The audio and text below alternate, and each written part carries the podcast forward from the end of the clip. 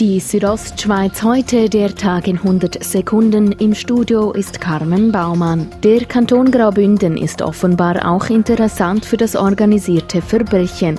So bestätigte der ehemalige Tessiner Staatsanwalt Paolo Bernasconi, dass alleine im Misox rund 1600 sogenannte Briefkastenfirmen ansässig sind.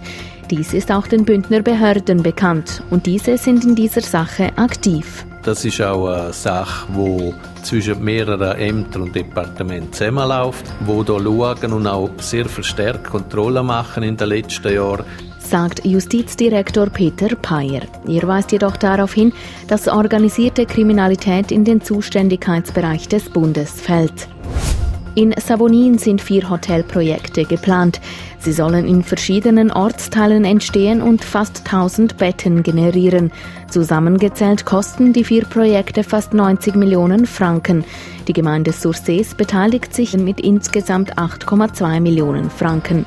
Die einzelnen Planungsphasen sind unterschiedlich weit. Erst bei einem Projekt liegt eine Baubewilligung vor. Die Arbeitnehmenden in der Schweiz sind zunehmend unzufrieden. Dies zeigt eine Umfrage im Auftrag von Travail Suisse. Gabriel Fischer von Travail Suisse sagt gegenüber SRF, dass sich 78 Prozent der Arbeitnehmenden Sorgen um ihren Arbeitsplatz machen. Man hat zwar eine Stelle, aber man glaubt nicht, dass man wieder eine vergleichbare finden würde. Das Schweizer Stimmvolk wird über die Ausweitung der Rassismusstrafnorm auf die sexuelle Orientierung entscheiden. Dadurch würde beispielsweise öffentlicher Hass gegen Schwule und Lesben verboten.